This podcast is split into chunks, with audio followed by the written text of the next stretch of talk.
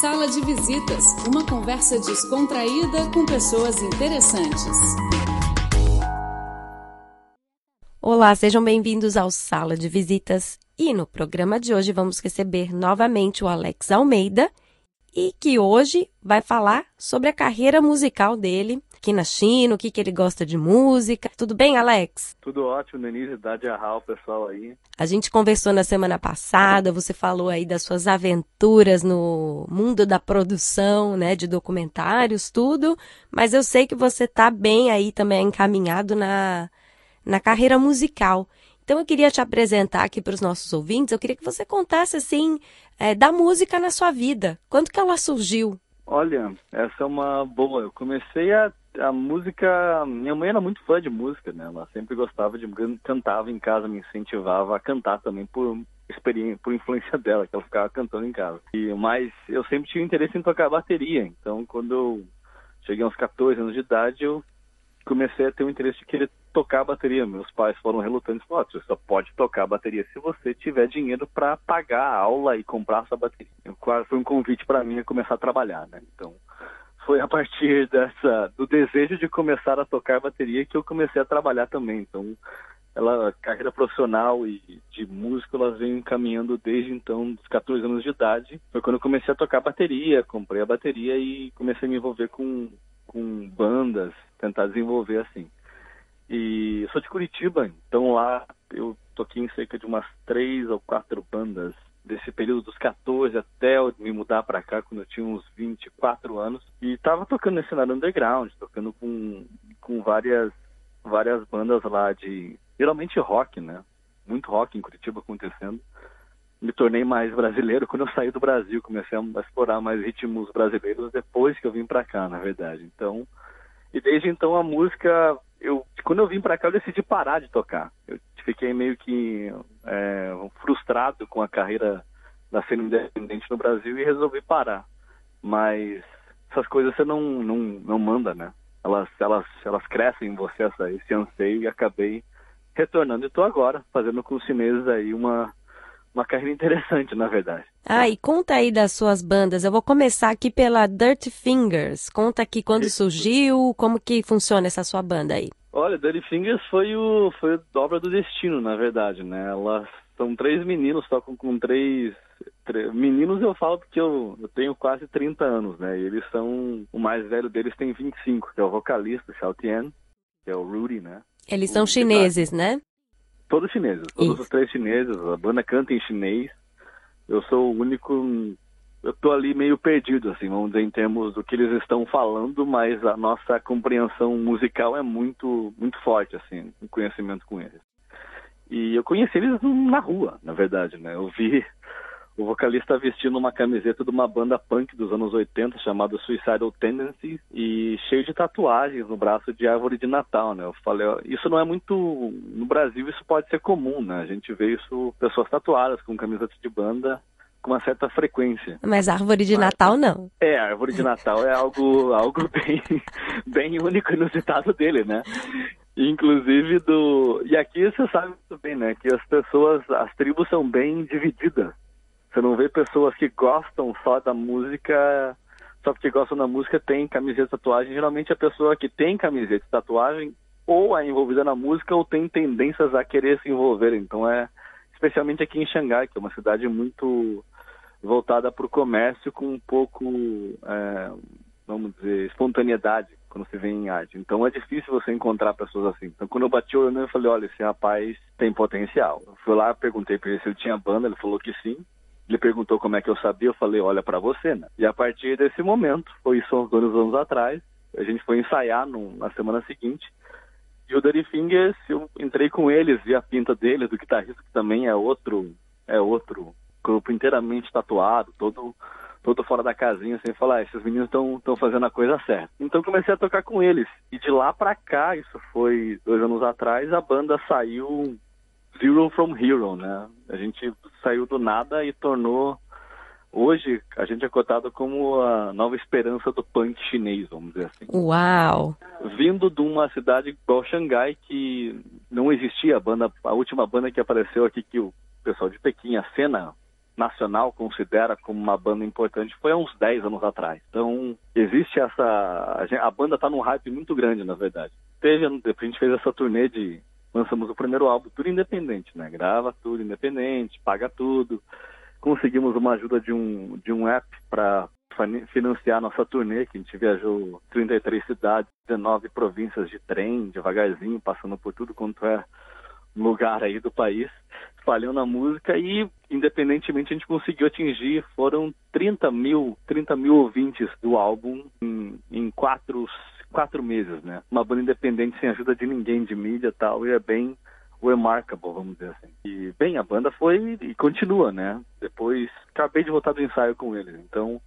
A gente está promovendo um evento a cada todo mês para trazer as bandas que a gente fez turnê pelo país para tocar para a gente em de novo, para construir essa cena que estava abandonada ou inexistente aqui em Xangai, do meio underground. Assim. Então, estamos cotados como um dos principais expoentes da cena, vamos dizer assim. É bem interessante. E conta um pouquinho aqui, agora eu vou para sua outra banda, o Little Monster. Little Monster.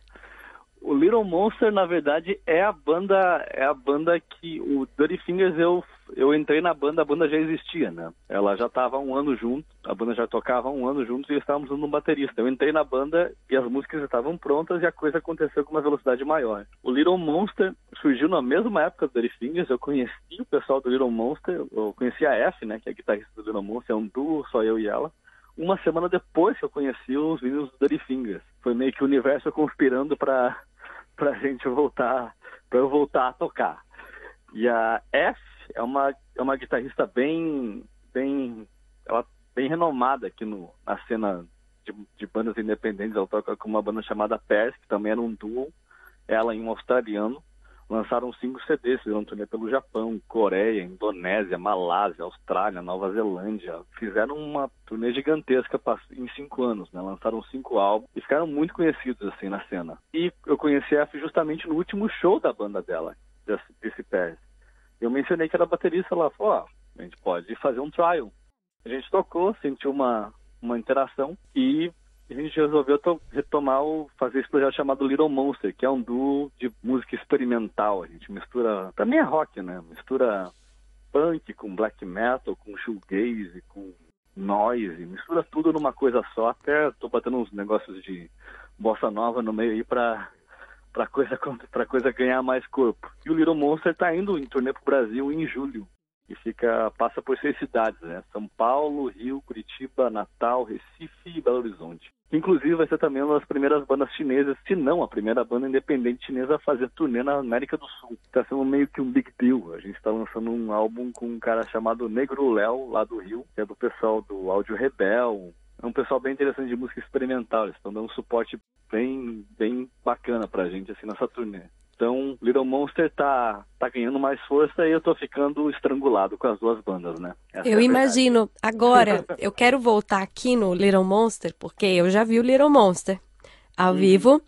E o Little Monster, ele tem uma apresentação diferente. Eu queria que você comentar, descrevesse aqui para os ouvintes como que acontece esse show. Ah, entendi. Do, da troca, né? isso, faz. porque não é sempre que isso acontece.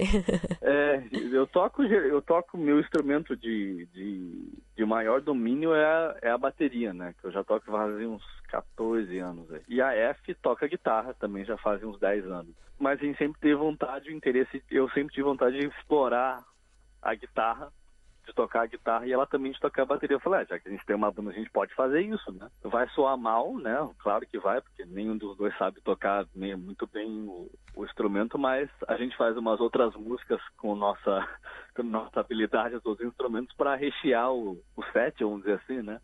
um set metade aceitável, que as pessoas, porra, legal essa banda, e outro set meio que, é, eles estão aprendendo, né? Um negócio meio experimental, assim, de para explorar mesmo, para buscar outra, outras formas. Então a gente divide, né? Metade do set eu toco bateria e ela toca guitarra, e a outra metade do set eu toco guitarra e ela toca bateria, o que dá versatilidade muito grande para a banda, assim. E me, e me fala uma coisa, quais são suas referências musicais, assim? Tem, tem alguma banda que te inspirou, é, enfim, o que, que você cita como referência na sua carreira? Ah, eu, eu, eu sou muito fã de é que à medida que a gente vai envelhecendo, né, eu vou começando a ficar mais, mais calmo, vamos dizer assim. Mas o que me atraiu desde o começo na bateria foi essa baterias mais, vamos dizer, lentas, rápidas, energéticas. Então, eu tinha uma influência muito forte de, de metal, hardcore, punk, black metal, muita coisa rápida, extrema, velocidade. E agora migrando mais para uma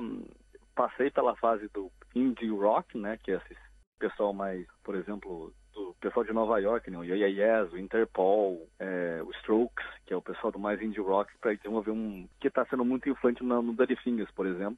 Libertines também, os britânicos, do indie, British Rock. E agora o Little Monster tá, tá essa febre experimental, né? Então a gente está buscando muita referência do DNA, por exemplo, que é uma, que é uma banda do, que era um brasileiro, que morava em New York, uma baterista japonesa, que fazia uma coisa assim. Então, meio que associam a gente com eles, assim, de certa forma. É, o Sonic Youth também. Geralmente muito rock, né? Geralmente rock americano e britânico. E agora tentando colocar essas outras camadas de, de influências orientais, né? Por parte da F, explorando outros instrumentos que a gente está tentando buscar arhu, tambores chineses de guerra, com uma levada mais bossa nova brasileira que estou tentando blender in. Tá ficando bem mais complexo, né? O que também significa que tem que dedicar mais. Legal, interessante. E me fala uma coisa, você com esse intercâmbio todo que você teve com músicos chineses, o que que eles te apresentaram, né, da música oriental? Alguma coisa que te surpreendeu, te marcou? O que que você teve como novo referencial na música oriental? Olha, dos chineses, do, a maior parte do, da, da, influência que eu absorvi foi do Dirty Fingers, por conta que a banda é. As músicas são todas em chinês, né? Então, também tem vários, vários referências de músicas dos anos 80, de quando eles eram crianças que eles ouviam. E eles trazem essas, esses covers de, de desenhos animados que eles assistiam, de séries de televisão que eles assistiam, para fazerem versões dessa música em uma batida punk, indie rock. O que foi muito interessante, porque é, eles trouxeram músicas como Nanzuhan, que é o Como Ser um Bom Chinês, né, que era uma música de, de guerra do, do exército que os militares cantavam para animar os espíritos dos guerreiros antes de entrar na batalha, que acabou virando quase que um hino do, do povo chinês, vamos dizer assim, do como ser um homem do bem chinês poderoso, para frente, tudo mais tal quando a gente toca essa música, geralmente a gente abre o show com essa música, agora vai ao delírio, assim, todo mundo começa a cantar junto. Eu não tinha noção, quando eles me apresentaram, a gente tocou. Quando a gente começou a tocar ao vivo essa música, você sente a, a vibe das pessoas, assim, é, é, cresce muito forte. E a outra é o Honzuan, né, o Monkey King, né, o rei macaco, que é da lenda da jornada pro oeste, que é, que é a busca pela, pela, pelo ensinamento budista que é uma lenda, uma mitologia que aconteceu há muito tempo atrás aí, que era um monge budista com um macaco rei o porco, que eles atravessavam a China até chegar na Índia para colher os, os ensinamentos puros do budismo. E lá eles passam por várias aventuras tudo mais. Teve uma série de televisão, literatura muito conhecida, um dos clássicos da literatura chinesa. E essa música de abertura dessa série do, do Macaco Rei também é uma versão do, que Fingers toca. Então, através deles, eu descobri muito da, da história, da história, que isso é muito, um aspecto muito interessante dos chineses, né? Por dependente da idade deles, eles têm um, um apego e um conhecimento da própria história deles que recorda de muito antes, antes de Cristo, né? Uns 500 anos de Cristo, eles têm essa esse conceito sólido neles, né? Por conta que o governo dá vários alicerces para eles aprenderem, né? Jogos de videogame, televisão, cartoons, então desde as pequenas gerações, eles têm um conhecimento e um apego a essas histórias muito antigas. E eles mantêm vivo isso, em cenários absurdos, como, por exemplo, transportar isso para o punk. E as pessoas adoram quando a gente toca essas músicas. Cantam de paixão, comentam com a gente. Enfim, então a influência, na verdade, que eles trouxeram foi mais é, de carga cultural de que musical, porque o, a música que a gente aborda geralmente é, é a estrutura punk, indie rock, vamos dizer assim. Ai, muito interessante e legal saber, né, que mesmo o chinês alternativo tatuado rock and roll, ele carrega no coração a, a cultura do país dele. Muito, muito, isso é muito interessante mesmo de compreender essa, essa, esse apego assim à identidade cultural deles. Assim. Muito bonito ver também. Olha, para citar isso, eu vi isso acho que poucas vezes no Brasil, é muito raro ver, mas teve um, um músico, né, o, o, Bruno Suter, ele que era do Massacration, era de humor, mas ele acabou montando essa banda e ele regravou é, o, várias músicas voltadas para criança em versão metal do folclore brasileiro. Então ele trouxe de volta o Curupira, o Saci, todos esses personagens em versão metal. Ah, pô, é, é, eu sou super fã do Massacration. Eu não conheço, não vi esse álbum ainda. Vou, vou, vou ouvir ele hoje, inclusive. É, então, dá, dá uma escutada porque tem um, um pouquinho a ver e legal que ele foi um exemplo de brasileiro que teve essa iniciativa aí que os chineses têm e que é muito bacana, né? É muito é, demonstra também essa o porquê da, da China ser China e a China nunca ter sido de fato colonizada por ninguém, né? Eles têm um apego gigantesco à história deles e aos ritos deles e é, é, é, é lindo de ver, na verdade, é bonito. Alex, muito obrigada, viu? E que você tenha muito sucesso aí com as suas bandas e continue levando música boa para todo mundo e também a cultura chinesa, colocando detalhes também da cultura do Brasil, da cultura do mundo e é isso aí. Muito obrigada, viu? Obrigado por você, Denise. Então, é isso aí. Isso, e o Sala de Visitas de hoje fica por aqui. Até a próxima. Tchau, tchau.